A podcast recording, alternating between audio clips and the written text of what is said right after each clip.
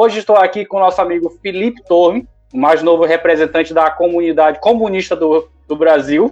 É um recém se formando como comunista. E também eu estou aqui com o meu amigo político mais amado de presidente Venceslau, né? O amigo nosso João Pedro da Paz, querido por todos, né? Não tem oposição, né, da Paz? Nunca tem. É, falem bem, falem mal, mas estamos aí. Muito bem, pessoal. Esse aqui é o primeiro episódio do podcast é, Senso Comum, Pensamento, a nossa forma de ver, de ver principalmente a política no Brasil. Da Paz, o que, que você tem me falar dessa semana de hoje, dessa semana que está correndo? O que, que tem de importante? Essa semana, CPI da Covid tá batendo no osso do Planalto. Pessoal tá todo mundo no desespero. Eles não sabem mais para que lado corre. Se dá um tiro para cima, nego coloca a cabeça embaixo. Se atira embaixo, nego para cima. Eles estão mais perdidos que seguem tiroteio. E a CPI vai pegar todo mundo. Cara, tá complicado. Eu fico acompanhando, às vezes eu acho ali um circo, viu, cara? É uns debates sem sentido, eu acho que já perdeu até o meio fio da meada. Eu não sei aonde que vai dar certo, onde que vai chegar esse CPI, cara. Não, eu, eu às vezes, a mesmo... Pode falar, Felipe. Eu vi que mudou um pouco o cenário agora, depois do depoimento do governador Wilson, que ele quer apresentar em segredo. Eu acho que aí vem bomba. Será? Eu acho interessante das CPIs que desde a CPI dos anões do orçamento, o desdobramento que é o interessante, não é a CPI de fato, mas é, muitas das vezes você investiga por uma comissão de inquérito e você chega a muito mais crimes. O mensalão foi um deles. Você chega ao inimaginável. Então a CPI do Covid é só um prelúdio de tudo que há de vir. Né? Só tudo que há de vir. É, foi interessante essa semana que o Whitson disse que o governo dele começou a cair quando ele começou a investigar a morte da Marielle. Aí. Exatamente. Eita, e bafafá, hein? Bafafá. o pessoal, o que e ele vocês pediu reunião achariam? secreta com a CPI. Essa semana agora vai entrar. Mas pegando esse gancho aí da, da CPI, o que vocês achariam de 70 mil reais na conta de vocês de graça, assim, só para espalhar mentira? O que, que vocês achariam disso aí? Depende. Vem cheques de 2 mil? O Alexandre Garcia, segundo informações, recebeu 70 mil reais para divulgar fake news. Ah, parece que até agora ele foi demitido da CNN e por causa dessa, desse, dessa situação. Isso tudo está se desdobrando aí na, durante a, a, a, CPI da Covid. E aí, até onde nós vamos chegar? Não, interessante. Ele foi também. demitido? Eu não vi, não. Que boa notícia. Foi, foi demitido. É, é, é interessante, sim. Que boa notícia. Até então teve um momento, até recente, que o Rodrigo, o Alexandre Garcia, desculpe o equívoco, ele foi defender o governo de algum modo. Aí o jornalista principal foi questionar ele e ele simplesmente virou para falou assim: não sou eu que estou sendo entrevistado, eu sou jornalista. Daí cortaram ele. E voltando ao momento da, do Covid, da CPI, o interessante foi o tiro no pé que os governistas levaram e estão levando essa semana, querendo atrapalhar o pacto legislativo, trazendo governadores e prefeitos para depor na CPI. Porque o plano era atrasar, fazer uma coisa morosa. Como disse o Bolsonaro, o limão tá aí, né? Tem que fazer limonada agora. não, pessoal, corrigindo a informação, ele não foi demitido. Mas quem. É, ah. Ele não foi demitido, não. Não foi demitido, não. É, parece que ele está pensando em sair, por causa de toda essa situação que está acontecendo. E parece que aquele cara, que eu não esqueci o nome, que apresentava com ele o programa lá na CNN, ah, o Colombo. ele pediu para sair do quadro. Ele pediu para sair do quadro por causa do Alexandre Garcia. E o... o Rafael Colombo, se eu não me engano. É, ele, ele, ele pediu para sair. Porque ele já tinha tido uma discussãozinha lá, né? Então aí agora foi o estopim para ele. E, como eu estava dizendo, o interessante é que eles quiseram atrapalhar o pacto legislativo tentando fazer a limonada, trazendo os governadores e prefeitos. E assim, é, é uma ferida que abriram é, sem igual, porque você acaba com a Constituição brasileira. Porque o que foi pactuado? Prefeitos respondam às câmaras municipais com os vereadores.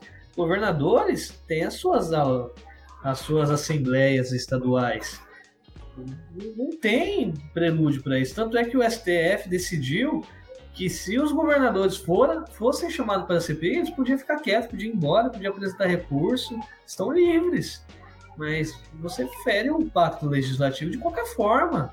Você abre o precedente. Você abre... Ô, Felipe, falando agora de Constituição, acho que isso é muito interpretativo. Tá que nem a Bíblia, né? É. Tá, é. tá que nem a Bíblia, todo mundo interpreta a Constituição. Seleciona o que quer e ignora o que não quer. Não, é. Parece que cada ministro do STF é uma igreja, pô. Cada um pensa de uma forma e interpreta de uma forma. Eu vou mais é além. Tanto a Constituição quanto a Bíblia é que nem um buffet. A gente pega um pouquinho de picanha, rejeita a salada, e vai indo e vai indo. A gente é, pega o que é, é bom e deixa o que é ruim pra lá. Tá isso aí mesmo, cara. Gente, não, eu não vou pegar uma salada hoje, não. Eu tô, tô muito gordinho. Eu queria saber só uma coisa. Quem que a polícia vai pegar primeiro? Vai pegar o Lázaro, que tá em fuga 10, 11 dias, ou vai pegar o Wizard, que fugiu da CPI? Rapaz, esse homem é um Thundercat, é o, é o Tony Stark da, da, da polícia. O cara toma tiro, foge, entra no mato, foge de novo, cavalga, vai em tudo que é birosca e não é pego. Eu é fiquei possível, surpreso cara. com essa, cara. Eu, é, ah, trocou tiro com a polícia. De como é que um cara troca tiro com a polícia sozinho, gente, sai ileso, gente? Como é que acontece isso? No meio de uma pandemia. Não é possível, cara. Não é possível. Não é, eu fico ou alguém tá muito incompetente, ou o cara é muito bom, o cara é imortal, velho. Não é possível.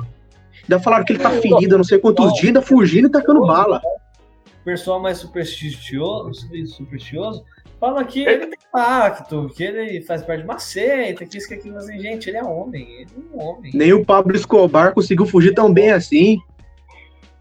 Eu acho que, que o Pablo tinha que pegar mais aulas aí, cara. Eu acho que o cara Ou melhor, tá anos luz à frente. Pro nosso mais novo marxista comunista aqui da, do Pontal, nem Che Guevara conseguiu fugir tão bem, foi pego e morto. Nem o Che Guevara, velho. Chegou é louco. Oh, só voltando na CPI da Covid, o que aconteceu agora? O nosso ministro, né? O ministro dessa semana, da saúde, dessa semana, né? O Marcelo Queiroga, que ainda continua. E o Pazuello e mais 12 pessoas tornaram-se investigados na CPI da Covid. Entendeu? Tá, tá, tá se apertando, tá apertando. Vamos ver onde a gente vai chegar. Tá? Quebraram o sigilo telefônico, eh, bancário, vão pegar. E aí Olha, a Carlos Alberto vai fazer o quê? Vai engraxar mais uma botinha em São Paulo? É, é complicado. Olha, ao mesmo tempo que eu acho que tem sim muita politicagem por parte da oposição, tem muita politicagem. Acho que isso você não vai discordar de mim. Mas tem muita coisa para ser acertado ainda. Não só por parte do governo federal, mas por parte também de alguns é, governadores. Mas só que, como o Felipe estava falando, tem que ter aquela divisão, né? Cada um responde no seu quinhão. E aonde deve ser respondido. Tem uma Constituição a zelar, gente. Tem um processo devido por enquanto legal. Assim. É, por enquanto, né? Graças a Deus, por enquanto não tem ainda. Tá meio difícil de entender ela? Tá. Mas, mas ela ainda tá, tá em vigor ainda, né? É, mas um fato que, que ocorre no Brasil é que o país, que o país é, é um dos poucos lugares do mundo onde não tem segurança jurídica. Isso é incontestável. O Brasil é um país que não tem segurança jurídica. Em qualquer âmbito. Cara, o legal ver, é. Se você for ver, sempre vai ter uma politicagem, algum jeitinho brasileiro. E isso entra no nosso tema de hoje, aliás. O jeitinho. Sim, também. o jeitinho brasileiro. Porque a gente sempre quer levar uma vantagem, quer fazer um negócio e tudo mais. Já desse eu ouvir uma frase que eu achei muito legal. Falei assim, não, o brasileiro, quando quer comprar alguma coisa em um assunto sério, é muito engraçado, né? É... Quanto que vai sair essa brincadeira? essa brincadeira aí, sai quanto? Então, oh. coisa que é propriamente nossa, mas é do ser humano. É do ser humano querer levar vantagem. É um fator psicológico. Você, assim, ah, chora um pouquinho, chora um desconto. Ah, mas não dá pra gente fazer dessa forma, não dá pra fazer daquela forma. E, é por isso que dá para amarrar duas teorias. Uma, teoria contratualista sempre está certo. E dois, quanto melhor o prêmio, mais barato a gente paga. Exato. É, aí, eu tava vendo é, um cara que tava dizendo que o Brasil tem muito malandro e pouco otário, tem que importar otário porque a gente se dá bem demais. E aí, o que podemos esperar com a privatização do serviço público? Né, com as privatizações das nossas. Dá para privatizar o presidente? Oi? Dá pra privatizar o presidente porque tá muito ruim. Ah, só nós conseguimos promover o José Alencar, serve? Hum, é, Ô, ô ter um João, eu ia fazer uma ali, piada mas- com esse negócio de privatizar o presidente, mas eu não vou fazer, que senão a gente pode ser processado. Mas dá uma piadinha boa.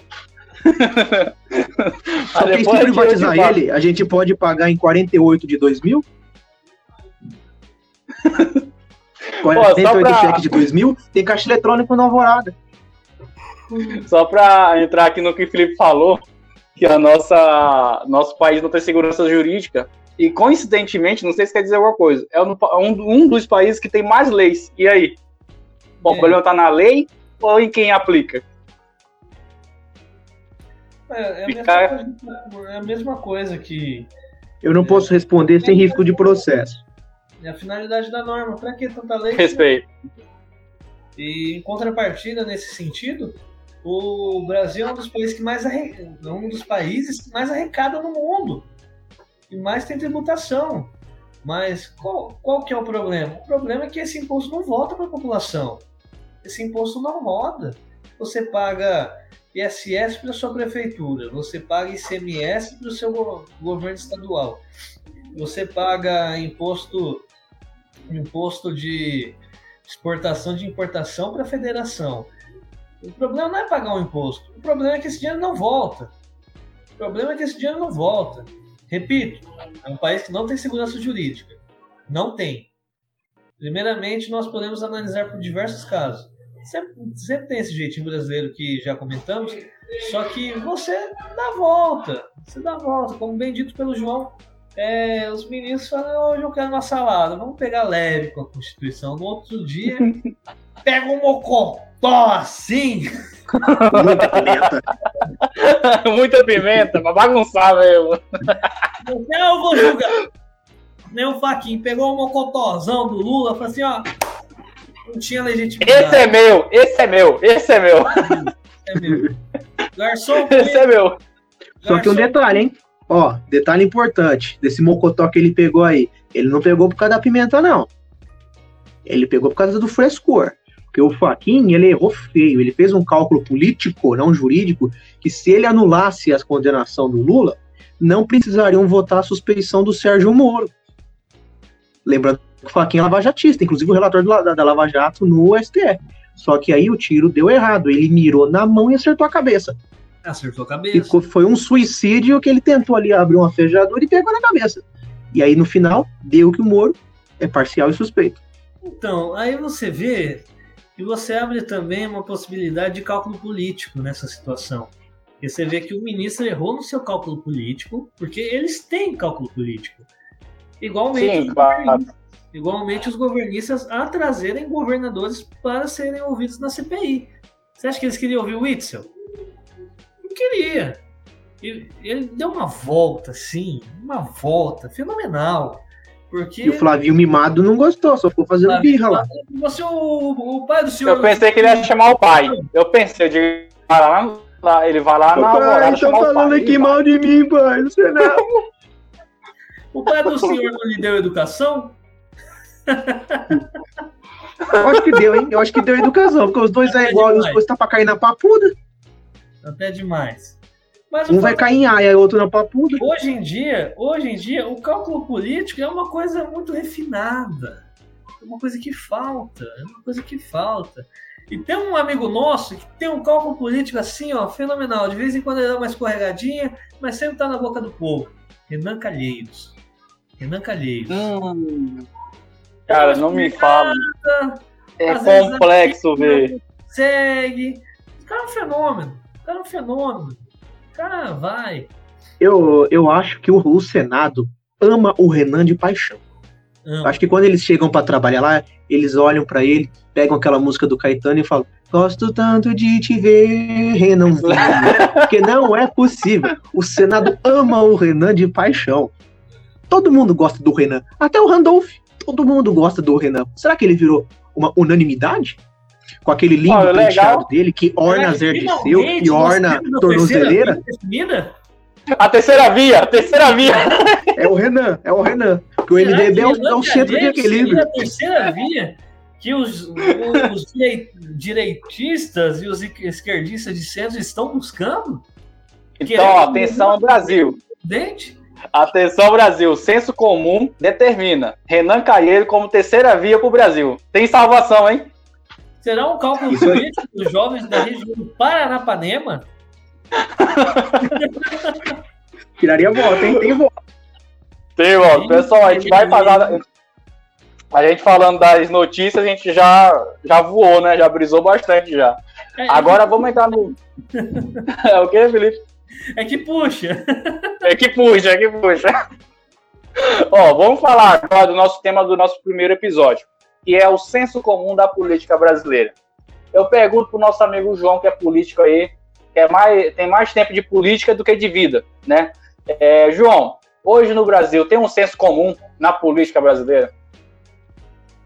Ah, com toda certeza, com toda certeza.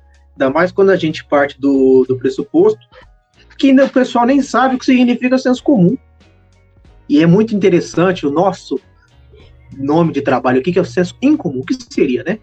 E quando a gente parte dessa questão da política, o pessoal pensa muito pequeno, eles acham que é direita versus esquerda. Não, não é. A coisa é muito maior e muito. Tem os conservadores, tem os liberais, que são pessoas respeitabilíssimas, tem os progressistas, tem os liberais progressistas, tem os socialistas e tem os babacas bolsominions. A gente respeita eles? Não. Porque eles merecem respeito? Também não. E aí, quando a gente vem lá, eles começaram o espetáculo ali do Sérgio Moro, Sérgio Moro, Sérgio Moro desmoronou. Aí veio o Luciano Huck, isentou. Aí agora eles estão no Mandetta, no Ciro, estão vendo. O mercado ama o Lula de paixão. Acho que o mercado gosta mais do Lula do, do que, do que o Ike Batista, porque não é possível. E o Lula não tem vergonha nenhuma de falar que os bancos nunca ganharam tanto dinheiro no governo dele quanto em outro lugar. E é o país pobre. Ele é. O Lula.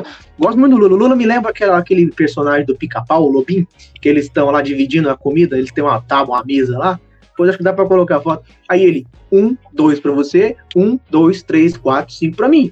Ele vai dividindo. E aí aquela divisão é os ricão do lado, ele dá cinco, os pobres ele dá um. E o pessoal, não, se eu sair ganhando aqui no governo, né? Fazer o quê? A gente tem essa diferenciação.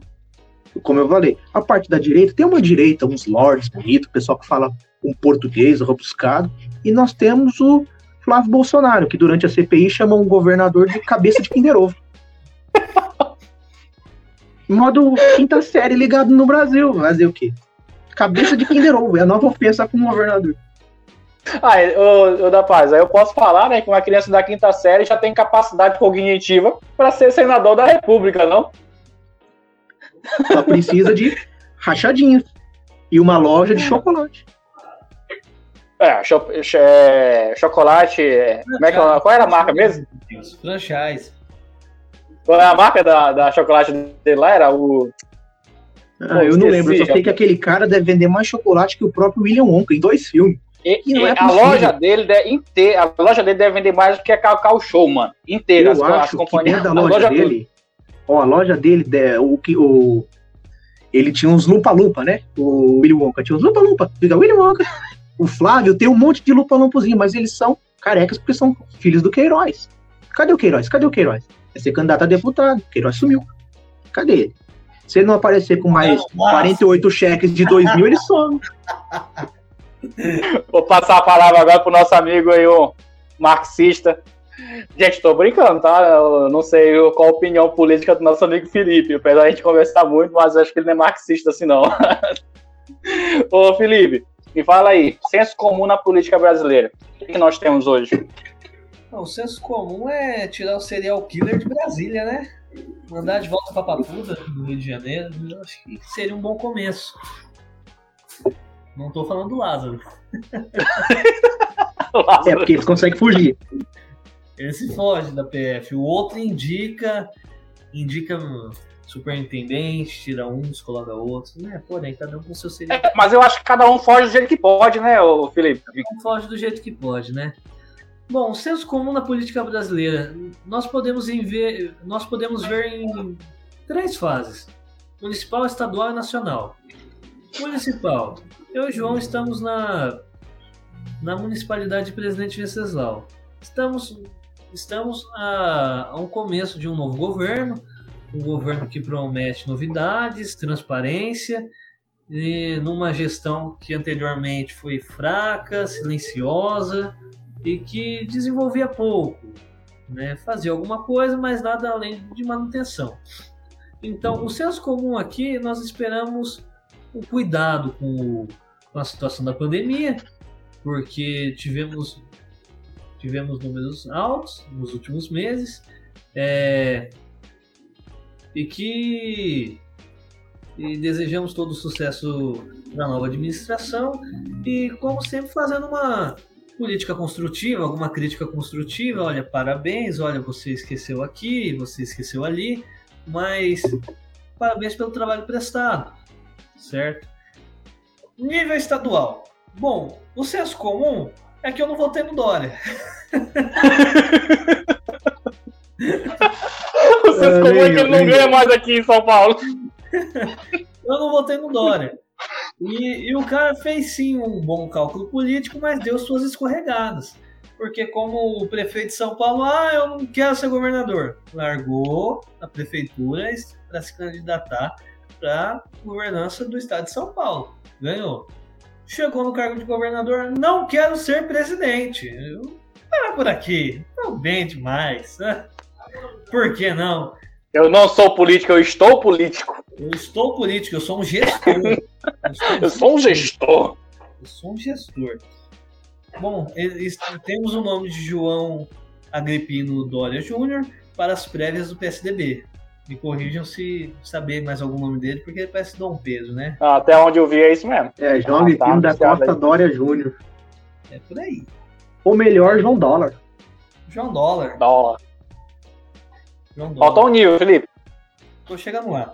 Nível estadual. Nós temos o ICMS mais caro do Brasil. Ou um dos. É verdade. Mesmo que você encara de pedir um transporte do Paraná, do Mato Grosso do Sul, do Espírito Santo, de alguma coisa que vem de fora para você pagar menos ICMS, você se lascou. Porque o governo vai tributar essa diferença e vai comer. Isso que acontece no estado de São Paulo. Como justificativa, João Agripino Dória Júnior diz que iria isentar o ICMS de medicamentos contra o Covid, alguns alimentos, tudo assim, para dar uma balanceada. E temos que reconhecer, sim, que se não fosse pelo esforço do governo do estado de São Paulo, não teríamos a Coronavac, tão bem definida como temos, e também a Butantan, que é um esforço do Instituto Butantan, que sim é uma iniciativa privada mas ela está sendo submetida ao governo do estado de São Paulo, estão agindo lado a lado. Falando nisso, o depoimento do Dimas Covas, presidente, presidente do Instituto Butantan, foi maravilhosa no, na, na CPI, foi uma coisa de dar gosto, foi breves momentos de lucidez. Naquela CPI, realmente. Breve momento. É difícil achar. É difícil. Difícil achar esse momento de, de lucidez, de certeza. De lucidez, realmente. De visão científica. Uma coisa. É, realmente. Então, o, o Dória teve um cálculo político legal? Teve sim, ele não tá fazendo isso porque ele é bonzinho, ele tá fazendo isso porque ele é político, ele tá tentando se distanciar do Bolsonaro. João, lembra da dobradinha? Você lembra da dobradinha? Qual que era a dobradinha? Opa! Opa, essa eu também lembro. o Bolsonaro Bolsonaro, faz uma dobradinha. Com apoio da Joyce. Com apoio da Joyce ainda. Ô, oh, gente. Por que nós temos essa amnésia coletiva? Né? Eu não sei, cara, eu não sei explicar, bicho, eu não sei. Uma amnésia coletiva. Um dia desse ele foi elogiado. É porque nós temos os bandidos preferidos e nós temos os que a gente esquece. É, que é que nem um lampião. Nós temos preferidos. Desse, dia desse teve uma coletiva que eles estavam entregando o caso da CDH em São Paulo, que a Zambelli estava lá discursando, né? Ah, eu adorei aquele momento. Aí o João Dória no meio lá, o genocídio! Ele é o genocídio! Mas, você vai ter o seu momento de fala. Né? Cara, é cada papelão que esses políticos passam que dá vergonha do voto, meu amigo. Que eu paro assim, mano, quem que votou nesses caras? Eu preciso. Aí eu falo, ah, foi a maioria de São Paulo. Gente do céu. É, é o que São Paulo tá fazendo? Conturbada, é uma visão conturbada, porque porque nós estamos à beira de uma eleição, né? Nós, ano que vem, vamos encarar uma eleição presidencial e dos governadores. E encarando esse fato, nós temos a possibilidade de ter uma votação expressiva no Guilherme Boulos na ala da esquerda, pois ele foi um dos mais um dos candidatos mais fortes à prefeitura de São Paulo do ano passado. Cara, e ele subiu bastante, realmente. Foi, foi muito interessante, eu acompanhei de perto. Foi muito interessante. O Boulos, o Boulos perdeu por tempo. Por tempo, porque a estratégia estava bem alinhada. Ele, de maneira segura, ele estava nas ruas, estava conversando. Né, enquanto o nosso querido falecido é, Bruno Covas estava fazendo sua política institucional, estava movendo a máquina pública, né? Por Aliás, os comunistas invadirem a sua casa, te tirarem, colocarem cinco colombianos, dez venezuelanos e um paraguaio, fizeram uma opção tradicional, né? Uma é verdade. Aliás, só para antes do Felipe continuar e pular para a escala, para a esfera federal, eu queria que o da Paz comentasse a política do ano passado, porque o da Paz estava diretamente lá, próximo do, do PSOL, com o Boulos. Do, é, Bolo, é, Boulos, ó, chamando de Boulos. o da Paz, me fala um pouquinho como é que foi essa, essa campanha lá em São Paulo e o que, que aconteceu para o Boulos dar essa subida para a esquerda, dar essa guinada, que quase chegou lá, cara. Sim, foi um resultado surpreendente. Que o Boulos, o que ele atingiu é, na eleição presidencial foi o pior desempenho eleitoral nacional do PSOL em 2018. Foi o pior. Da história foi, foi o pior. E aí ele começou liderando ali aquele movimento em São Paulo, e ele ainda foi junto com a Luiz Erundina, que na, na última vez eu não lembro se ela tinha sido vice do Ivan Valente ou se ela tinha sido candidata a prefeita também. Teve as prévias no PSOL, e aliás, isso uhum. eu posso falar agora de quem que estava lá. Não era pro bolo ser o candidato, porque desrespeitaram as prévias tinha a Samia, também não que eu concorde, o Gianazzi, ele mais uns dois lá que eu não lembro. E quem estava liderando era o Gianazzi internamente. E do final apareceu o Boulos. Fazer o que? Política é assim, né? Você vota em um, mas outro que vem. E o Boulos, ele subiu. Eu lembro que queriam colocar o Haddad ser candidato de volta. O Haddad perdeu na reeleição em todas as urnas. O Márcio França estava tecnicamente empatado. O França achou que ia ter o voto ali. E chamou muita atenção o primeiro turno. Ele fechou. E hoje, agora as a, o, pesquisa mostra que o Boulos está em primeiro lugar. E vem o PT e fala: não, não seja candidato a governador, não, não seja candidato a deputado federal, que aí a gente te apoia na prova aqui quatro anos. Aí eu pergunto: que tipo de unidade é essa? Se a gente está defendendo unidade, é para apoiar quem está melhor. Aí fala: não, se ela abre mão aí para mim ir aqui, mesmo que eu vou perder, eu não entendo. Mas aí a gente trabalhando nesse campo do PSOL, que é um partido visto até hoje como uma esquerda burguesa, uma esquerda acadêmica, que tem, e, e até um pouco radicalizada, e é mesmo. É, é. é um fato muito surpreendente, porque o Boulos ele tem uma coisa diferente da, dos outros políticos. Ele não fala da periferia como quem só vai lá comer pastel de quadro em quadro. Ele mora lá. Ele mora em Campo é, Realmente, ele, ele mora, mora lá. lá. Ele tem um Celtinha, e olha que os pais dele são burgueses pra caramba, são muito bem de vida, não critico isso. Mas ele tem um Celtinha, um homem simples, como um professor que tá ali no, ali no MTST, porque ele só quer garantir o que a Constituição manda. Está aqui o nosso ministro aqui que pode falar melhor do que eu em termos constitucionais, que é que todo cidadão tem direito à moradia. Sim. Cláusula Petra. Foi uma surpresa. Ele, ele atingiu o segundo turno, eu acho que quase 40%, né? Ele teve 40, 50 e poucos do Bruno. Foi bem expressiva a votação dele. Foi algo inédito, assim como o Freixo teve no Rio de Janeiro em 2016. E o Freixo agora lidera lá para governador, mas teve que sair do pessoal, porque o pessoal ele é um partido estatutário sectário. Lamentavelmente, ele é um partido sectário. Que nem o partido bolsonarista, ele é sectário. O pessoal, se você coliga com o PT aqui, eles ficam, hum, vai ser bom, vamos olhar, vamos analisar. Se aparece um MDB, você tá expulso no outro dia. É o que acontece. E aí depois eles vêm falar de unidade. É unidade, mas eu não posso abraçar o companheiro aqui só porque ele é primo do Renan. Não sei que bullying é esse com o Renan. Tem, tem muito esse ponto. Eu acho que. Eu acho que. Vou falar agora. Não, vou voltar pro Felipe. Termina teu raciocínio, Felipe, por favor. Daqui a pouco é, eu falo A esquerda peca nisso, no sectarismo. Por isso que a esquerda no é. Brasil não avança. Pode continuar, Felipe, teu raciocínio. Como nós tocamos no assunto Guilherme Boulos, eu acho interessante ponderar as entrevistas que ele estava dando pós a eleição. Que ele manifestou que o seu apoio hoje é para uma unidade de esquerda em âmbito nacional, em âmbito nacional. Para governador, ele tá, tá aí.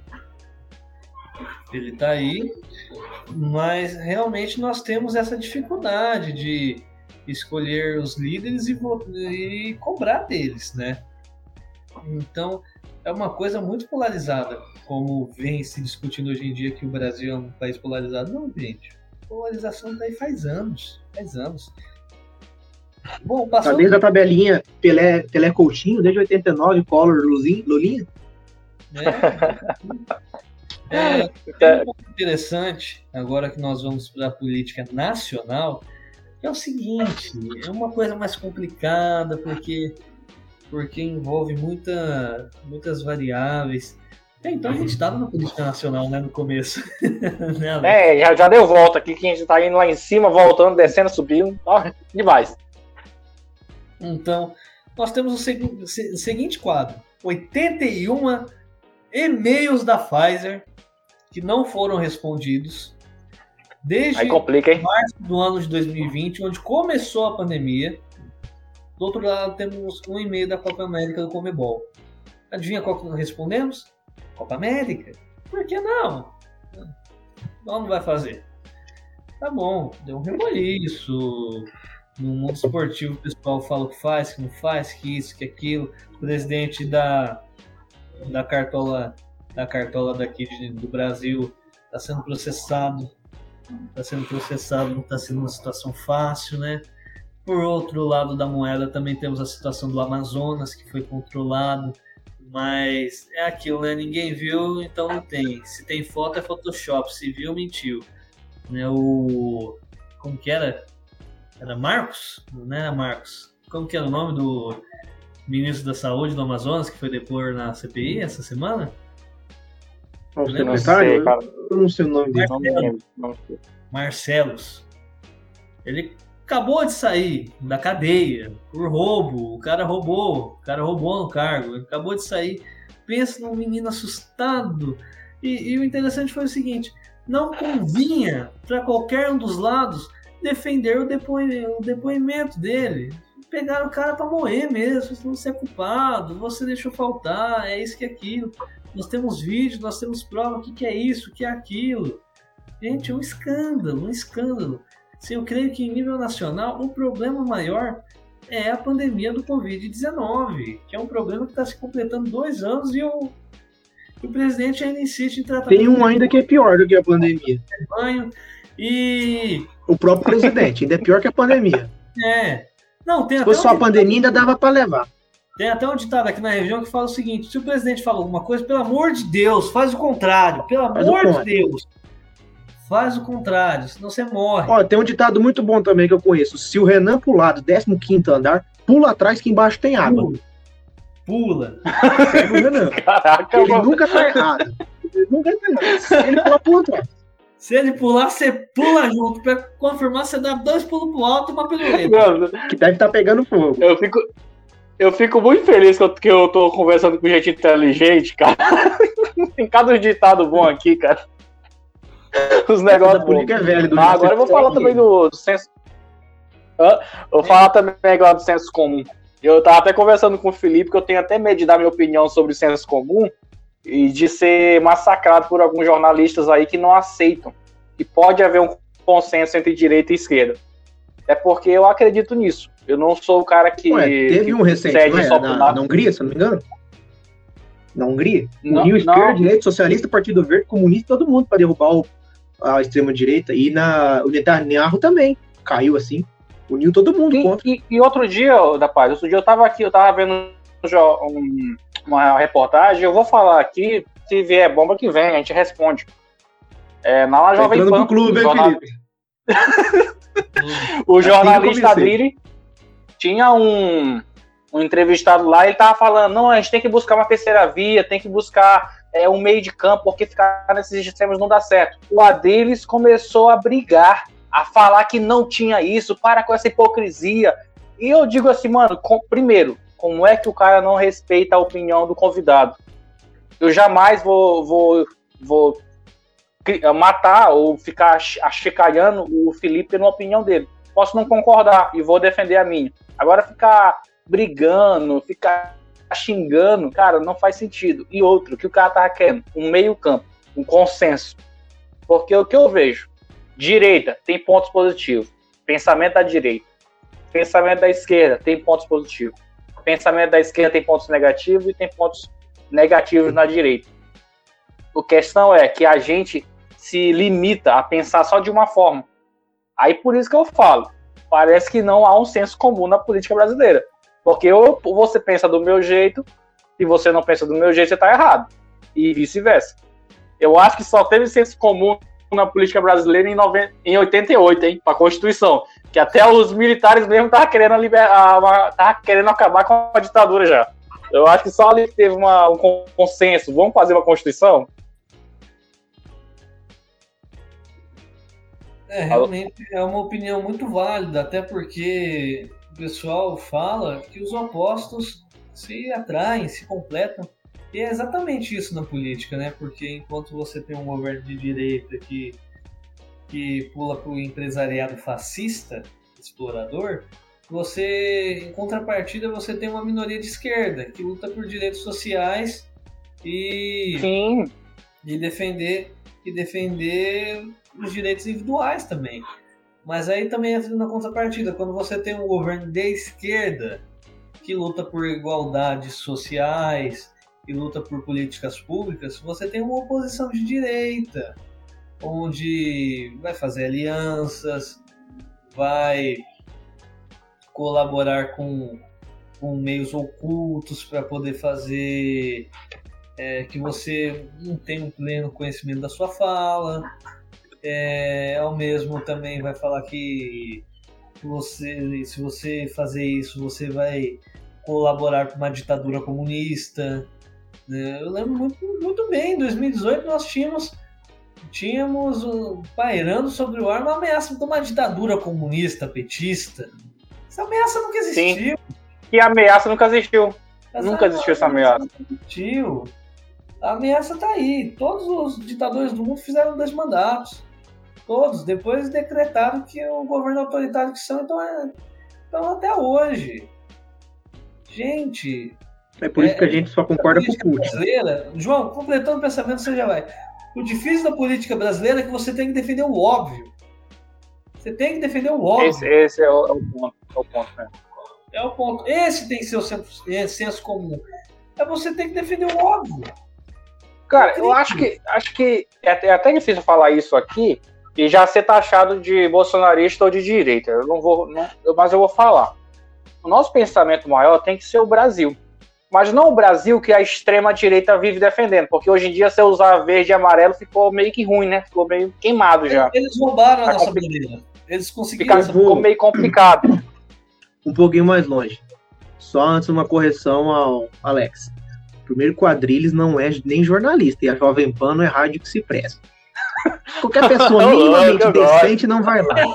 Ninguém minimamente decente vai lá. Acabou, sem, acabou. Ser entrevistado. Com um cara lá, o, aquele aquele milho surita lá que era do pânico, era bom da época que eles passavam uns negocinhos na, na, na Band, volta pra lá, sai da rádio. Aquele, aquele negócio pariu a, a Vera Magalhães, o Marco, o Marco Antônio Vila, e agora que deu uma melhorada. Esse ponto que você comentou, ele é muito bom. Defendeu óbvio. Defender, pegar aqui, ó, bandeira do Brasil, até chamado outro dia eu publiquei uma foto com a bandeira do Brasil e uma professora, amiga minha, só que petista, muito petista, ela falou, ué, você virou bolsonarista? Eu falei, não, não, a bandeira não é do, do Bolsonaro, a bandeira é do Brasil. E eu tenho cargos tá institucionais na qual detém que eu tenho que exercer a minha autoridade com os símbolos institucionais. Bandeira do Estado de São Paulo, bandeira do Brasil. Eu falei, ué, se eu usar um verde e amarelo, eu outro dia tava com a camiseta do, do Brasil, tinha lavado tudo roupa e fica com a camiseta, é, Bolsonaro. Eu falei, não, que camiseta que sobrou no guarda-roupa. A gente hoje está defendendo o óbvio, que é falar, velho, se você continuar assim, o país vai quebrar. O Bolsonaro vai quebrar o país ano que vem para se reeleger. E aí vai fazer o que a gente chama é, de golpe de eleição. O que, que é isso? Você mostra uma coisa totalmente linda, acabou a eleição, o nego fala, ó, aperta as calças que o negócio quebrou. Então o risco disso é iminente. É, só se garantir eu, eu, eu, eu reforço. Primeiro que o Adrilles não é gente séria para conversar. Segundo, se é pra gente é, concordar com o ditador, o único que dá pra ser é o Vladimir Putin. Deixa lá, não é bom, eu quero, eu quero viver, então eu não vou questionar, não. É um cara de gente boa, um carequinho, tem meu tamanho, tá 1,60 de altura, você tá bom, deixa os caras lá, quero- eu não vou me intrometer. Eu só Deixa quero mandar o pessoal um ditadura- alô pro pessoal do Pânico. Eu amo vocês, tá? Eu gosto demais de vocês. Não, não foi tem um pessoal legalzinho. É, outro dia Não, tem imitação muito bom, cara, mano. o André Marinho, ele tava é, imitando o Moro na frente do Moro, eu achei legal. Tem, aí tem um outro babacão lá que é um economista, só que fala asneira, mas tá, né? É o tá Sam xarope. Deve ser É um, um chato. Cara chato da porra, não sabe nem o que ele tá falando. Ele, ele fala, é interessante que ele fala de lucros de empresa, aí você vai pesquisar o negócio do cara, você fala, pô, esse cara deve ser primo do velho da Havana na fortuna. Não, o cara é mais quebrado que eu. Ele tá falando de economia. Tá, né? Liberdade de expressão. Só que é muito curioso que eu lembro aquele dia que teve uma porradaria lá no Pânico entre esse André Marinho e um outro cara chato lá do Nas Eu assisti o Bruno, não sei o que, salvo engano, tá? Esse cara é um bolsonarista danado. Não, o Coppola é chato. Ah, a É, gente, quando a gente pega o Alexandre Garcia, o Coppola e uma outra turma, eu vou só ser mais drástico aqui. Eu acho que o Brasil não tem extrema direita. Tem extrema burrice. Porque nós temos uma direita que fala, que pensa, ó, nós temos o Luiz, o Luiz Mandetta, Rodrigo Maia, Davi Alcolumbre. Os caras são de direita, são respeitados. A gente para pra ouvir o que os caras falam. Alexandre Frota! Até o Frota se tornou referência política. E eu lembro que quando. Jeito. Acho que era o Vamos Bolsonaro. colocar os Pingos nos is e nomear os bois. Alexandre Frota. Ó, ano que vem eu só não vou votar nele porque eu vou ser candidato. Me surpreendeu. Me surpreendeu. E aliás, muito bom falar isso. Muito obrigado. Eu conto com seu apoio em 2022. A gente tem que pacificar São Paulo e o Brasil. Agora, ouvir o Adrilles aí não dá. Eu tava ouvindo só a voz daquele cara. Parecia o Little cantando mas- Frozen. Não dá. Mas esse é eu gosto de Felipe. sabe o cara que eu gosto de escutar da Band? Reinaldo Azevedo. De vez em quando eu pego pra escutar. É interessante. Ah, ele é interessante. Às vezes. E ele é de direita. E ele é de direita. Ele. Direito, inteligente. Não. Beleza. Pô, só falar aqui, complementar meu pensamento. A gente favor. citou o Adriles, que o João já bateu em cima do Adriles. Mas é o seguinte, não Né, tem só vale ele. isso. Não tem só ele. Infelizmente, a gente está polarizado ao ponto de, de eu, de uma pessoa não aceitar a opinião do outro. Então, eu tô, tem situações e situações para ambos os lados, claro. Mas a gente tem vários de Adriles no, no Brasil afora. Entendeu? É é complicado, cara. A gente tá numa situação que eu não sei, não sei. Tá perto de chegar numa guerra civil aí, quem sabe. E o pior, e aí eu vou fazer uma pergunta, eu deixo aí quem souber me responder. Quando nós temos aquele, aquele chato do, do Coppola, ou aquele, aquele velho caquético do Alexandre Garcia, quando a gente tem uns idiota desse, não existe um outro termo, é idiota mesmo, até porque quem sabe língua portuguesa, o significado da palavra idiota, são eles, são únicos. Quando a gente tem uns idiota desse, que eles conseguem, eles têm a capacidade, é a capacidade, não, eu invejo essa habilidade. Eles têm a capacidade de contraditar todo o óbvio que a gente tá vendo. Eu pego um, eu pego esse copo e falo, Coppola, esse copo é de vidro e a água é cristalina. Aí ele, não, o copo é verde e a água é preta. Aí eu, É não, não, mesmo. eu tô vendo, ele é é de vidro e é cristalino. Ou seja, não tem, não é que, tipo, ah, nossa, os esquerdistas, os centristas, os isentão têm preconceito com a extrema direita. Não, não, não.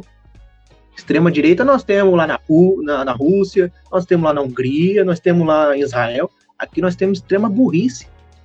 Pra você ver, um senador da República chamou um temos governador fascismo. de cabeça de Kinder Ovo. Nem é direito. É do fascismo. Ô, da paz, existe um termo para isso que a gente vive hoje em dia. Hoje em dia não é, existe o chamado fatos alternativos. Fatos alternativos. Realidade paralela. Mas com esse Isso mesmo. Brasil paralelo, né? Paralelo. Não, o legal é esse esse termo ele nasce lá nos Estados Unidos com uma reunião do Donald Trump, eu não me lembro certinho, mas foi uma reunião em que foi falado que havia mais de 60 pessoas. Mais de 60 pessoas. Aí em outra foto, parecia que tinha 20 a 15 pessoas. Assim, tô, é mais ou menos essa história aí, tá? E aí eles perguntaram para a assistente de comunicações dele, né? Por que, que, tava, por que, que essa discrepância toda nos números? Ela, ela disse: não, não é mentira. São fatos alternativos. Tá? Não é mentira. É, um, é uma outra história. Você acredita se quiser. Segundo o cara que brinca de ser presidente, eventualmente, a carreata dele de motos deu mais de milhão. Ele falou que deu um milhão. Mas na hora que passaram no pedágio, contaram 6.661. É um fato alternativo. Teve Fato alternativo. mil motoca. O cara falou que teve um milhão. Não, E é interessante que o número legal. dele é 6661. Cadê os nossos amigos aqui que estudam a Bíblia? É isso que a besta nascerá com o símbolo em sua testa. Que coisa. 6661. É, Pode perguntar pro Cid Moreira. mas se eu falar que a gente tava conversando sobre isso, sobre Bíblia e religião antes de começar aqui a gravação, É isso que nascerão. sabe o que é legal? É a gente ver a subjetivação da verdade. A verdade hoje ela é subjetiva. Você acredita no que você quiser. Não, mas eu acho que isso aqui não... mentira. Sua, né? Cada um tem uma. Você gostou? Você gostou? Bonito, né? Eu vou começar a usar nos meus debates. Não, não é mentira. Subjetivação Estou da verdade. subje- Vossa Excelência usa. estou subjetivando a verdade. A verdade A é um ser é- subjetivo. Ou melhor, Mas estou isso é debatido. é o tema da pós-verdade, né, hoje em dia. Realmente, você vai entrar num ponto que a gente acabou de discutir. São tempos sombrios onde você tem que defender o óbvio. Tempos sombrios, você tem que defender o óbvio. Porque cada um tem a sua verdade, tem a sua definição de mundo. Não que seja errado pior, uma interpretação de mundo. Desde que a Terra seja redonda e o Sol, o sol seja amarelo. E que Dentro- 2 mais 2 seja 4, né?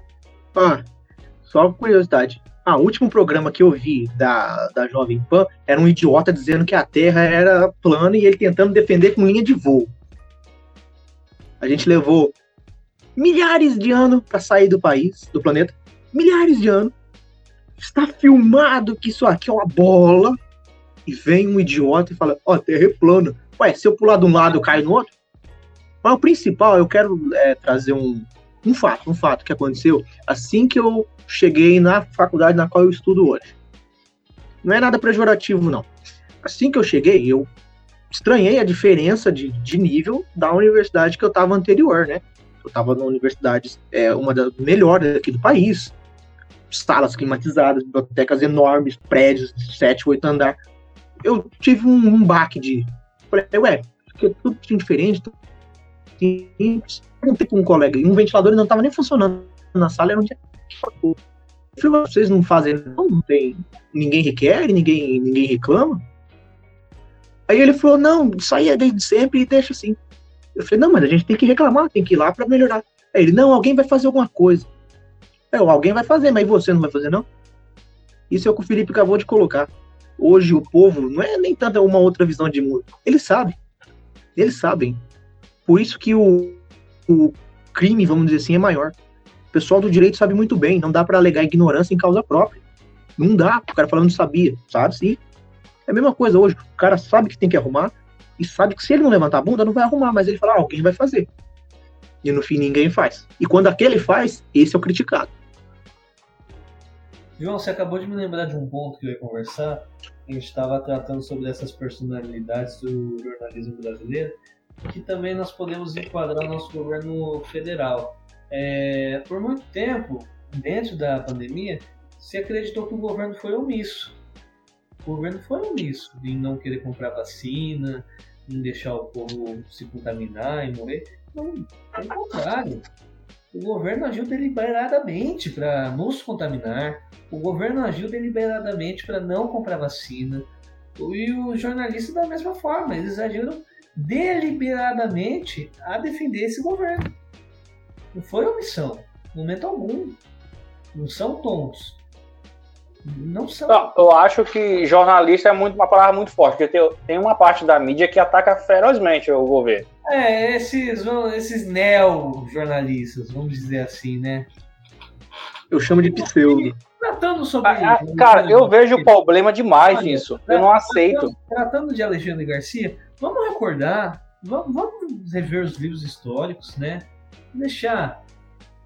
Ué, esse povo sabe ler? Linha, vamos deixar linha temporal digna, magnífica. Como diz Peninha, grande Peninha. A história. Ó, tá só ali. fazer um ponto aqui, ó. Quem rapidão, não conhece, tarda a repeti-la. Eduardo Bueno. Eduardo Bueno. Então, o que, que eu quero falar? Gente, Alexandre Garcia, anos atrás, no fim do regime do regime ditatorial que passamos, ele entrevistou o Figueiredo. Eu sei o que você espera. Você ah, não vai dar certo essa república. E o Figueiredo ainda aproveita a dizer que entre o cheiro do pobre e o cheiro do cavalo, ele prefere o cheiro do cavalo. E o Alexandre Garcia lá, fazendo o bem bom do ditador. Ah, Eu só, deixa eu só ponderar aqui que sobre o Alexandre Garcia, falta de conhecimento não é, gente, é opção. Porque conhecimento ele tem. Ele é um cara estudado, é opção, é você escolher defender algo errado. Essa que é a verdade. Eu acho que ter conhecimento o cara tem, ele, ele é muito inteligente, ele entende política. Só que ele, é uma escolha, é uma escolha. Eu não digo de você pontuar os pontos bons do governo. Chegar, o governo fez isso aqui de bom. Ok, fez bom. Agora, na hora que tá errado, você continua defendendo, para aí. Aí eu não sei o que é não. Pode ser tolice. O conhecimento ele tem. Tolice, pode ser. Você acha, João?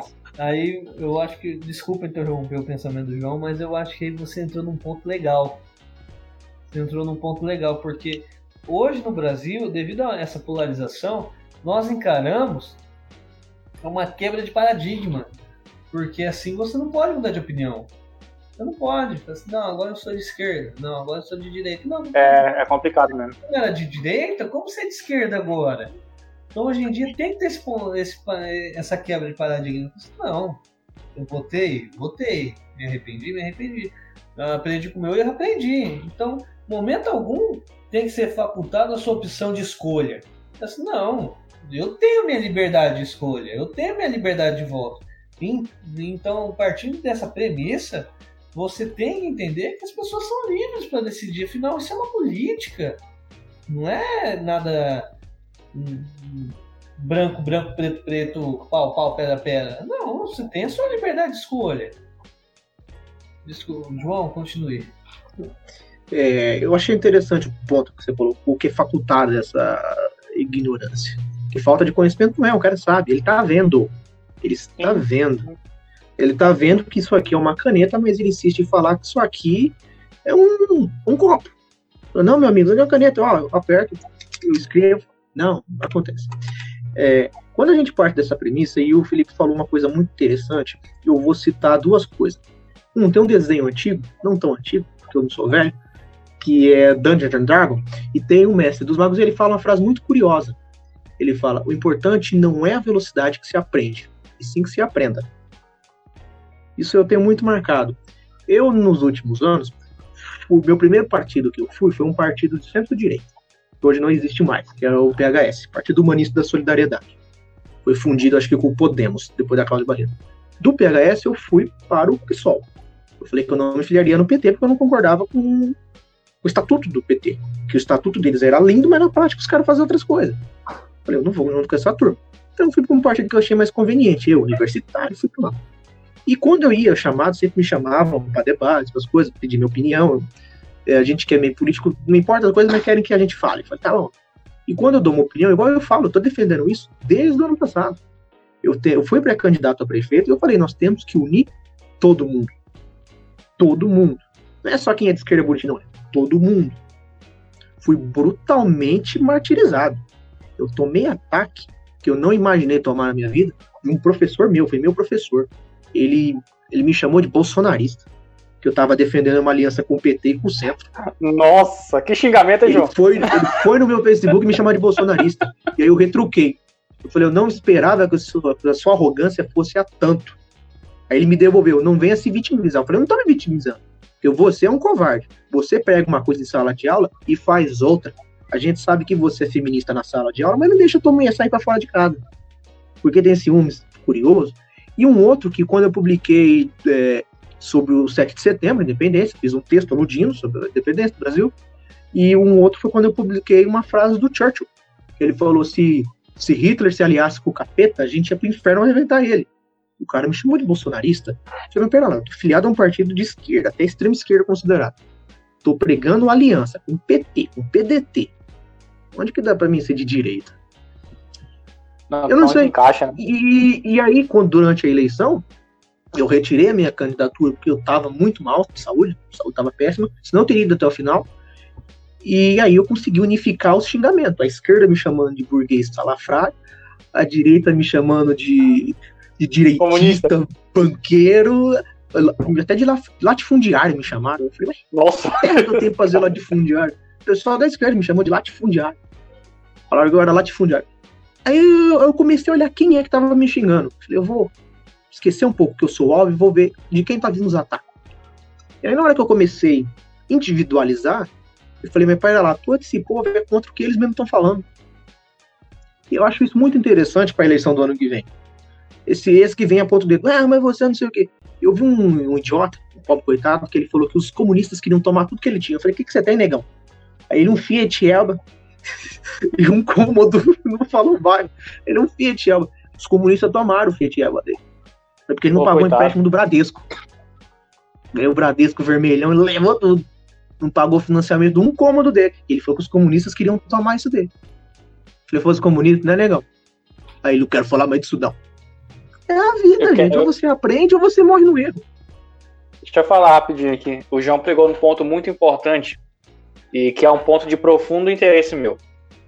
É, o João falou que ele estava tentando estabelecer um diálogo, não é isso, João? Sim, eu queria conversar com Estabelece. todas as frentes que foi assim progressista. Estabelecer um diálogo. O que que diferencia nós de um animal?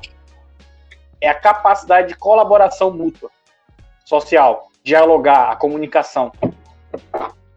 Hoje em dia, essa comunicação está vedada. Nada que vem da, da esquerda para a direita é bom. Nada que vem da direita para a esquerda é bom. Então, a gente tem uma comunicação, a, gente, a falta de comunicação horrível. E isso que nos diferencia, nos diferencia de sermos mais um animal nesse mundão de meu Deus. Essa capacidade de conversar. Cara, e se eu não consigo ouvir o João, que é de esquerda, eu não consigo ouvir o, de- o Felipe, que também é de esquerda, porque eu tenho pensamento diferente do dele, onde é que nós vamos chegar? Me diz aí, Felipe, você. No fim da aurora dos tempos da sociedade moderna, o mundo será consumido pela anarquia e será fundado a Liga dos Comunistas Globais. Eita, pega, caraca. Vai ser presidente da Ursal? Meu Deus do céu, acho que é horário já, tá batendo o negócio do sono com a cerveja que ele tomou ainda agora. já tá pegando já.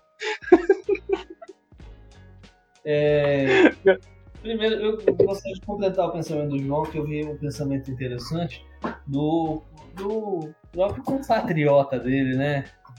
Boulos, Boulos, Boulos. É, ele falou, falou o seguinte: vocês acham que os comunistas vão tomar a casa de vocês? Não.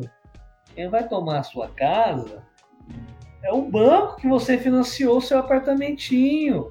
Ele toma a sua casa se você parar de pagar. são vermelhos. Santander e Bradesco. É vermelho. Coincidência? Acho que não. Será? Não sei. Teoria da, conspira- da conspiração já, hein? Mas o, o ponto é esse. É, o MT, MTST, MTST é né, o movimento urbano MTST, certo? Ele É luta pelo, pelo fim da especulação imobiliária e também para reduzir essa diferença, porque em São Paulo tem mais habitações vazias do que, do que donos que as residem. Não é tomar, mas é pegar o que está abandonado, é justamente fazer o que está previsto em, em- em clá- em cláusula pétrea, né? Que é o direito da habitação. Se você não cumpre a fun- função social do seu imóvel, desculpa, meu amigo, mas não é, não é um direito 100% relativo a você. O direito à propriedade, você tem que ter um ânimos. Você tem que ter um ânimos de servidor. Se você não tem, e seu vizinho que saber o mínimo de direito ter, desculpa, ele vai agregar o patrimônio. Vai agregar o patrimônio. Sobre essa falta de diálogo, é exatamente isso que está acontecendo. E é complicado porque se isso que nos separa acabou a sociedade. Acabou a sociedade. isso é uma verdade, cara. Exatamente isso. Porque é o seguinte, eu tô sem um lápis aqui, mas você já parado para pensar o tanto de processo humano para produzir um lápis? Para produzir um simples lápis? É grafite que tem que minerar, é a árvore que tem que ser podada. Você tem que refinar o grafite, você tem que você tem que moldar para simplesmente ter um lápis. E aí acontece o quê? Terceiriza. E depois você terceiriza. Você terceiriza. Sim, isso é um problema sério que a gente está vivendo aí. Você terceiriza isso. E o que, que acontece? Para fazer só um simples lápis, a humanidade demorou milhares de anos. Imagine se você tiver que fazer todo de um lápis. Você não vive, você vai viver na função de um lápis. Ou seja, a sociedade funciona porque cada um faz uma fração do serviço. Por isso que nós tivemos um grande salto na cadeia evolutiva nisso, porque a gente deixou de caçar o alimento diário, deixou de lutar, de lutar contra predadores, aprendemos a dominar o fogo, criamos tecnologia e formamos civilização. Sim, Sim. perfeito, bem colocado. Então, se você separa tudo em dois grandes grupos sociais. Eu tenho um questionamento a isso. Mas pode concluir depois. Eu... Eita!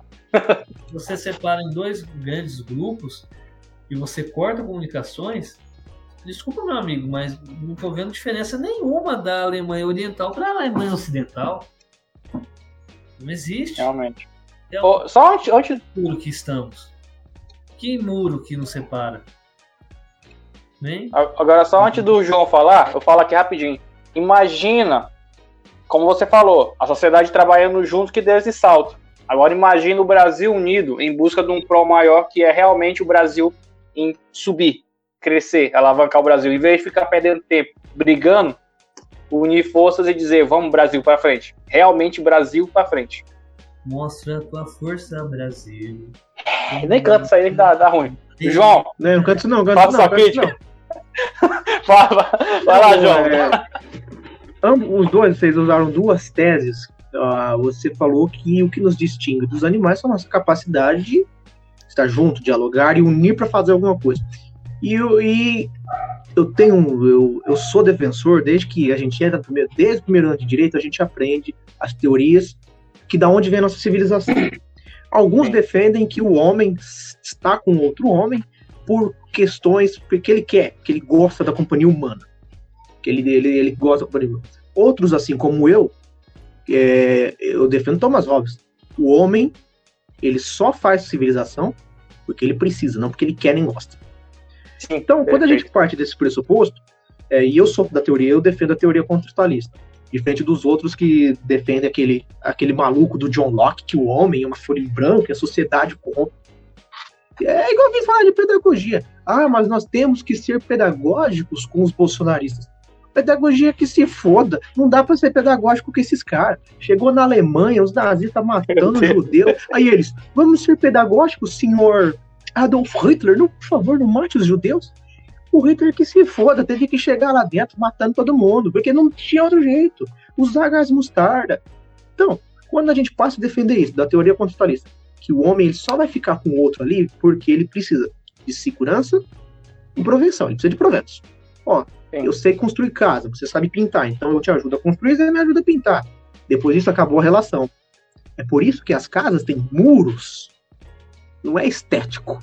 As casas não têm muro para ficar bonito e pintar o número do vereador na época da eleição. Não, tem muros porque o homem é o lobo do próprio homem. Sim, Sim ou não? Então, quando a é gente verdade. parte para isso e a gente tenta, e eu, eu já fui muito defensor da pedagogia, já defendi muito os instrumentos de Paulo Freire, hoje não mais. Isso nem, nem por isso me faz menos progressista. É que o Paulo Freire, ele diz, o Filipe sabe completar muito melhor, porque ele fez um artigo nesse sentido. Ele dizia que quando o, o, a educação não é libertadora, o sonho do oprimido é ser o opressor. Sim, não, mas vamos lá. Quando a gente tem um, um Bolsonaro no poder, um Dória governador, eu não vou falar aqui do meu prefeito, fica difícil eu ter, defender isso. Por quê? Nós vamos falar que dos brasileiros, 56 milhões de brasileiros não tiveram educação para votar no Bolsonaro? Eu me recuso a afirmar um negócio desse. Complicado, hein? Eu me recuso a afirmar um negócio desse. Porque alguns mais mais louco, porque quem não vê a realidade é louco. Quem não vê a realidade é louco. Não é que a gente tá falando, ah, tá falando mal pra ela, Não, não tô. Eu falei, a pedagogia ela é boa, é, mas tem hora que a pedagogia que se foda, velho. Não tem outro ramo. Ou você pega o cara ali pelo colarinho e fala, ó, acabou, perdeu. Ou a gente dá chance, por exemplo, o Bolsonaro, por que, que ele faz o que ele faz? Porque ninguém peitou ele até agora para falar, acabou. Ninguém peitou ele. Chegou no Congresso, o Maia, hum, tem um impeachment aqui, vou guardar. Chegou lá no Senado, o clube, hum, eu quero verba para Macapá. Chegou ali no STF, hum, a gente não pode mexer no presidente, não pode mexer no presidente, ainda mais que o presidente é um assassino. Tem ligação com a Marielle. Não, não vamos mexer. Então, esse negócio de institucionalismo, essa pedagogia, o que mais a gente vai esperar para perceber que não está funcionando, não está dando certo? Eu sou um defensor, igual você falou. Ad... Existem adrilles. Existem adrilles. E existem pessoas civilizadas. Nós vamos permitir que os adrilles da vida convivam pacificamente, sem nenhuma sanção? É a gente usar aquela, aquela, aquela roteiro da biologia. Uma laranja estragada compromete o saco. A gente vai ter que pegar o saco inteiro e jogar fora ou só a laranja? É igual a fake news. A fake news já era para ser crime, gente. Já era, pelo tempo que nós estamos falando isso. A eleição do Aécio, a eleição da Dilma, eu não vou passar pano aqui não. A Dilma fez na campanha dela um massacre contra a Marina, falando que a Marina ia cortar a Bolsa Família em 2010. A Marina passou fome, comeu farinha. Alguém acha que uma pessoa dessa vai cortar a Bolsa Família? E a Dilma falou que a Marina ia cortar o programa social. É, se nem o Bolsonaro Sim. cortou, pô, quem é Marina? Não é? O, o infeliz ainda deu 13 terceiro para dar um chamego. Ainda vai aumentar, que tá chegando a eleição, pô. Pro ano que vem, vocês se preparem. Inflação vai estar tá baixa, juros vai estar tá razoável, o país vai apresentar 2, 3% de PIB de crescimento, São Paulo vai apresentar uns 4, 5% de PIB de crescimento. E olha que eu não sou economista, sou cientista político. Vai ter uma leve melhorada nos altos, crise vai estar mais estabilizada, vai ter menos arrobo de oratória. O Bolsonaro vai começar a calar a boca no que vem, vai começar a ficar quieto, frente que agora. E aí, na hora que começar a chegar a eleição, nós temos dois cenários. Um, ele pode perder no primeiro turno. Mas tudo indica que não. Indica que não. Se a eleição fosse hoje, seria Lula-Bolsonaro no segundo turno. E aí o uh, é incerto quem ganharia. Tanto que por hora, eu conversando com um amigo, por hora ainda eu acho que a melhor aposta é o Ciro Gomes. Por hora. Mas, e tem um outro caso. E se não tiver eleição? Corre o risco. É, porque ele falou que se não tiver voto impresso não tem eleição, e aí? E aí? O exército já mostrou que tá de conchinha com ele. Pazuello saiu impune, ficou em 100 anos o sigilo. Um aspas. Onde uma Sim. manifestação política não é ato político. Fecha aspas. Continue. Pois é, meu. Fica a reflexão. Eu queria entender. Fica a reflexão. Fica ouvintes, eu queria entender. 100 anos de sigilo. Hoje eu fiquei sabendo que o Ministério Público Militar entrou com uma ação contra o comandante da Marinha. Foi posts no Twitter. E eu nem sei quem é o comandante da Marinha. Vou procurar depois que acabar aqui. Eu nem sei quem é o cara. Ou seja, é só lembrar o que, que aconteceu em 64 e a gente, ou melhor, vamos pegar a história viva. Em 64 a gente não estava aqui. Vamos olhar o que aconteceu aqui com o Evo Morales aqui do lado. O golpe de Estado que teve. Foi muito simples o que aconteceu o exército ficou aquartelado e a polícia deu golpe. Com aquela Joelma Calypso importada, que é a Janine Anes, né, que ela chama, aquela Joelma Calypso de fake. Foi isso, muito simples. E aqui que a gente tá olhando aqui no Brasil, parte da polícia tá no, na onda bolsonarista. Isso preocupa pra caramba. Tanto que Sim, é o período que mais tá morrendo gente pela mão da polícia. Tá tendo abordagem, o nego tá sumindo. Escancaradamente. Antes eles ainda tinham pelo menos a, a decência de, ó, vamos matar aqui, mas vamos esconder. Não, agora os caras matam alopradamente. Que Brasil nós vamos ter? Eu, eu já tracei a minha rota para ir para o Uruguai. Eu não sei os outros companheiros. Eu já até mandei um e-mail lá para a embaixada. Eu acho, que a, eu, eu acho que a questão seria: será que vai ter Brasil? Oh, é igual o ou a gente se une ou é a barbárie. Deixa eu falar uma coisa para vocês. Perguntar primeiro pro Felipe, depois o João responde. Qual a porcentagem de culpa do PT no Bolsonaro no poder hoje? Já desse eu vi uma entrevista do Ciro Gomes muito interessante, falou que são dois lados da mesma moeda. Que o PT gerou o Bolsonaro e o Bolsonaro gerou o PT. Gera o PT hoje em dia. Ele tá gerando o PT, realmente. É isso mesmo. Ele tá gerando o PT. Porque, mano, se eu não gosto de uma pessoa, eu evito ela no máximo. Qualquer coisa, Bolsonaro, ah, mas e o Lula? Aí a outro fala, e o Bolsonaro? E o Bolsonaro? o Bolsonaro. Gente, se eu não gosto de uma pessoa, eu tento evitar ela no máximo. É aquela, né? O inimigo do meu inimigo é meu amigo. É meu amigo. Não, é, eu não sei se vocês conhecem um youtuber chamado Michael Kilster. Já, já ouviu falar? Não, eu não. Não, depois procurar é legal. É um humor um pouco trash, mas é interessante. Ele uma vez fez uma comparação assim, ó, de Lula e Bolsonaro. Assim, vamos, vamos supor, eu tenho minha namorada e eu tenho minha ex. E minha, atua, minha namorada reclama comigo que eu não lavei a louça. E daí eu falo, ah, mas minha, minha ex lavava. E aí? ela te dá um fora. Você, ah, então volta pra ela. Você gosta tanto dela? Né? Então é a mesma coisa. Mas pelo o, menos a louça vai estar lavada. O Bolsonaro é. e o Lula. Assim, ah, o Lula fazia isso. Já, já desse eu vi uma publicação, é, uma publicação é, editada pelo Lula, que o Bolsonaro falou assim, você não tá feliz tem Lula em 2022. Daí, daí o Lula embaixo, aí até o Bolsonaro tá fazendo campanha pra mim. ô, ô, ô, e aí, João, qual a porcentagem do PT? Qual a porcentagem de culpa do PT na, no Bolsonaro hoje no poder? Se a gente for analisar, desde quando Bolsonaro era um deputado insignificante, até ele chegar na presidência da República, o PT tem uma participação enorme. E, infelizmente, infelizmente, infelizmente, três vezes eu concordo com essa propositura, que um é moeda do outro. Por um motivo.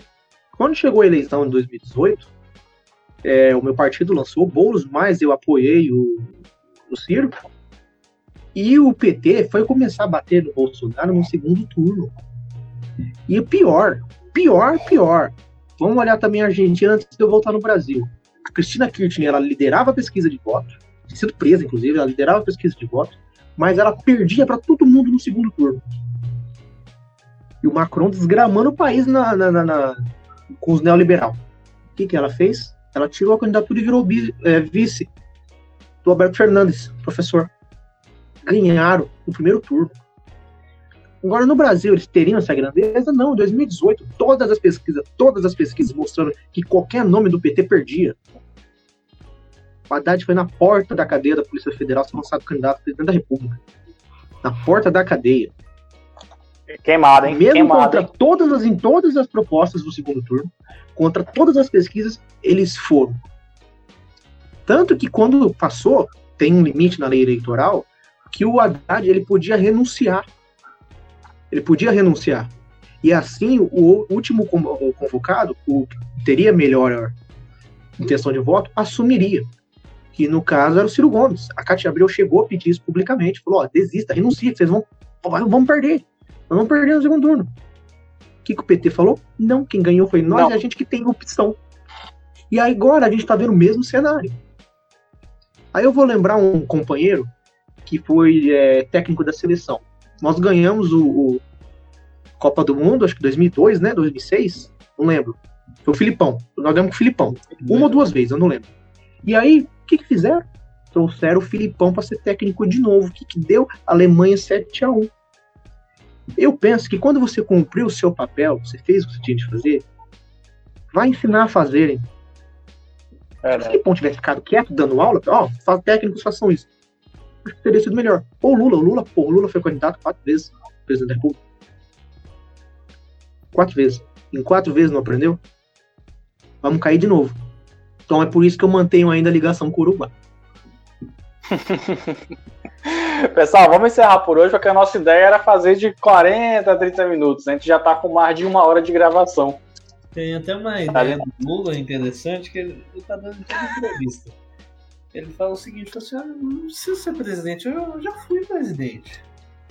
Tem salário para isso. Mas se o meu partido pedir e eu for o nome mais forte para derrotar o Bolsonaro, eu vou ser candidato. Eu vou ser. Eu vou ser candidato. É isso aí. Vamos para as indicações culturais? O que, que você indica para nós hoje, João? Uma música. Fala aí. Chico Buarque. Chama Caravanas.